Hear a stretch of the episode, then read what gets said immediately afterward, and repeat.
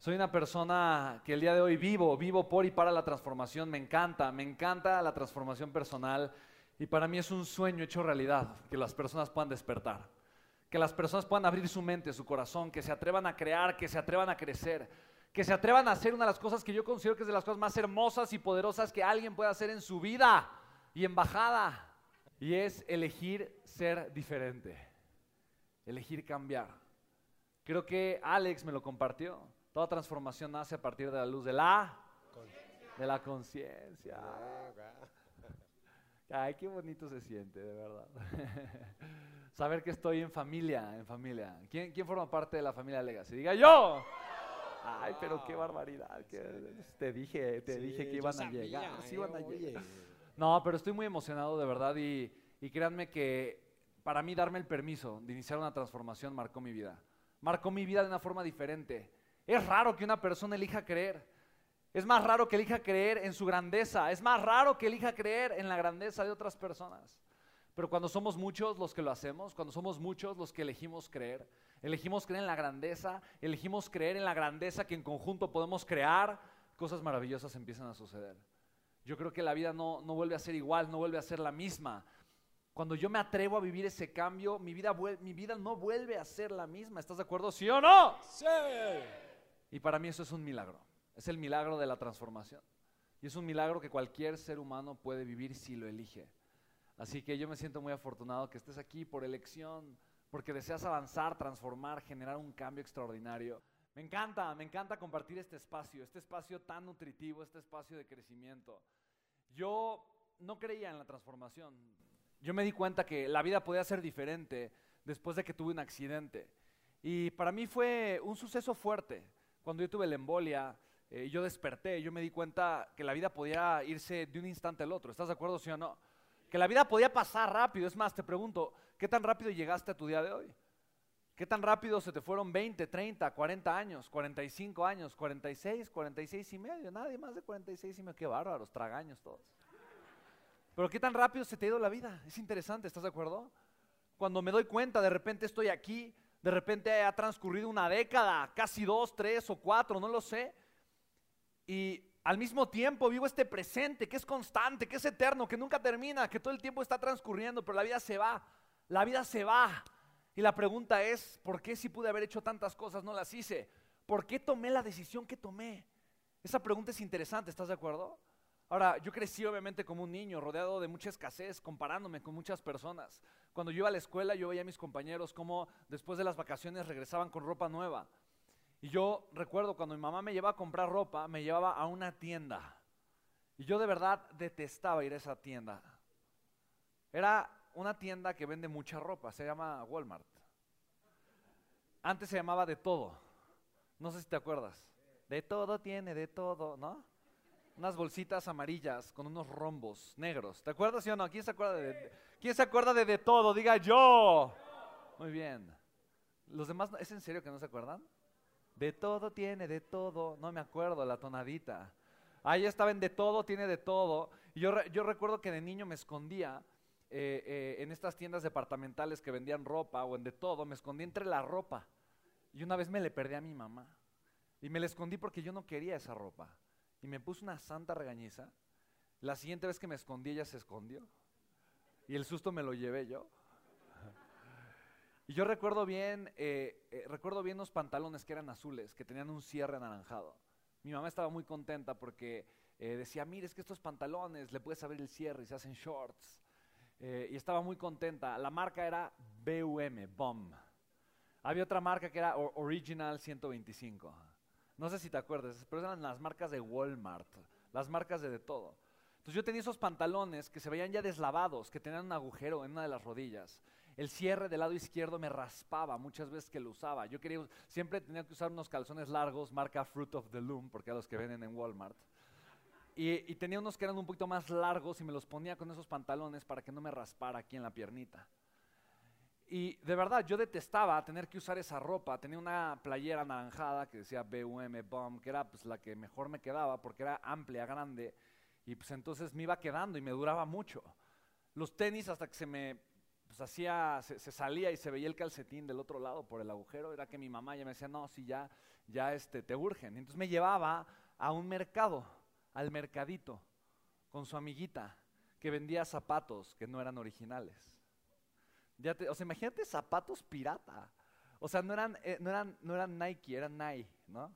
Los zapatos Nike, ¿sí? Entonces, sí, pues era una palomita, pues, se veía, o sea, eran, yo sabía que no eran originales, ¿no? Entonces mi hermana y yo nos molestábamos. Entonces, eh, de repente yo le decía a Amy, si son originales, si son originales, y se emocionaba. Yo decía, no son originales, se ponía a llorar, ¿no? Entonces, yo así crecí, yo así crecí. Eh, de alguna forma creyendo que la transformación no era posible, que los que tenían transformación y creaban una vida increíble es porque eran suertudos y los demás pues simplemente no nos tocó y ya. Imagina que yo crecí con este miedo, siempre sintiéndome comparado, siempre sintiéndome inferior, siempre sintiendo que, no lo valía, que no lo merecía y de repente, ¡bolas, canijo! Como diría mi papá. Así, ¡órale, canijo! Una embolia. A los 16 años, como un niño a los una embolia, un coágulo de sangre en mi cabeza y estoy ahí escuchando que la vida se me vaya y me doy cuenta que, que la vida se ve en un instante y que pude haber hecho tantas cosas pero no me atreví, pude haber soñado y no me atreví, pude haber creado tantas cosas y no me atreví. Yo desperté hambriento de crear, de sentir, de por primera vez comenzar a vivir, de decir, Dios bendito, si hay un camino, yo lo voy a encontrar. Y me obsesioné con encontrarlo, porque yo sabía que existía un camino. Y años, años, yo quise buscar ese camino afuera. Y fue hasta que encontré realmente el desarrollo humano y me di cuenta que el camino era adentro. Eh, me es súper interesante. Es increíble porque yo he trabajado el tema de mi papá. ¿Cuántas veces crees que lo he trabajado? Real, ¿cuántas veces? No sé, más de 20. Y el día de hoy en la comida casi me suelto a llorar porque platicando con Alex, estamos platicando Alex, Florencia y yo, estamos los tres platicando y de repente le dije a Alex, le dije, es que algo que acabas de decir me, puso a reflexionar y me, conmovió mucho y me acabo de dar cuenta de algo.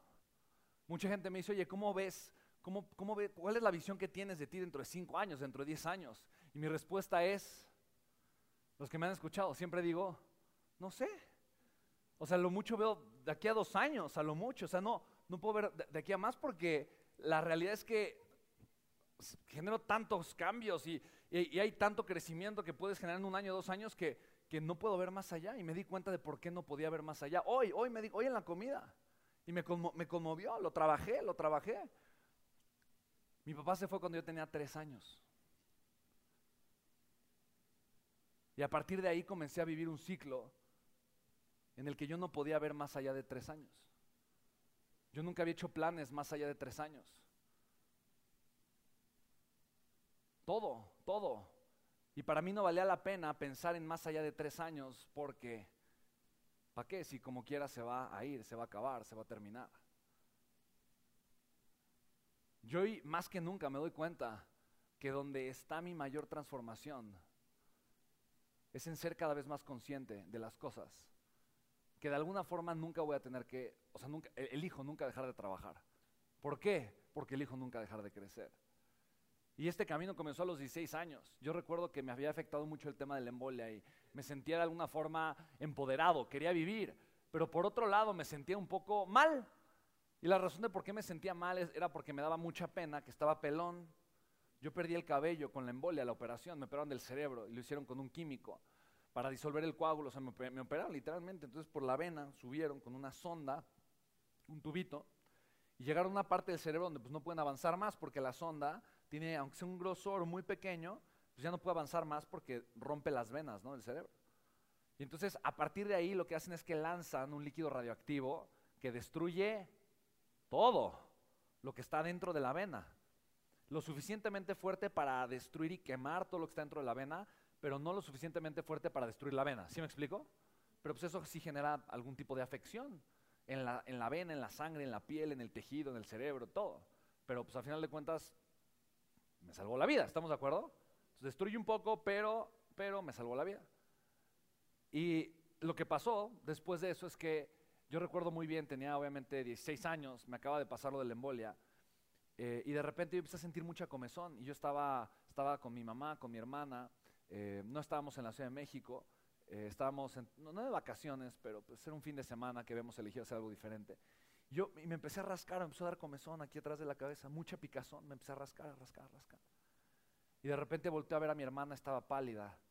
Me dice, chico, ¿estás bien? Y yo, ¿por qué? Y no me quería decir. Yo me seguía rascando. Me dice, no, no, no, no te rasques. Yo, ¿por qué? Veo que volteé a ver mi mano. Yo volteé a ver mi mano y tengo toda mi mano llena de cabello. Se me estaba cayendo el cabello. Cuando yo empecé a tocarme el cabello, a mechones se me empezó a caer el cabello. Y por mucho tiempo no me salió el cabello. O sea, estaba pelón. Porque el tratamiento fue tan duro que se me cayó el cabello. Y eso me hizo consciente de muchas cosas. Solamente eso. Me hizo consciente que la vida era temporal, que todo se iba a acabar, que todo como crece de alguna forma se cae. Y yo puedo elegir valorarlo y hacer algo al respecto, simplemente esperar a que se caiga y no haber hecho nada. Pero también me hizo ser consciente de algo, yo no soy lo que se cae, yo soy lo que se queda. Yo soy lo que permanece, yo soy lo que yo elijo ser el día de hoy. Yo soy la decisión que tengo el día de hoy. Yo elegí en ese momento que mi pasado no me iba a determinar, no me iba a definir, que lo que era antes no, no iba a tener relevancia porque iba a trabajar a partir de mí, de quién soy.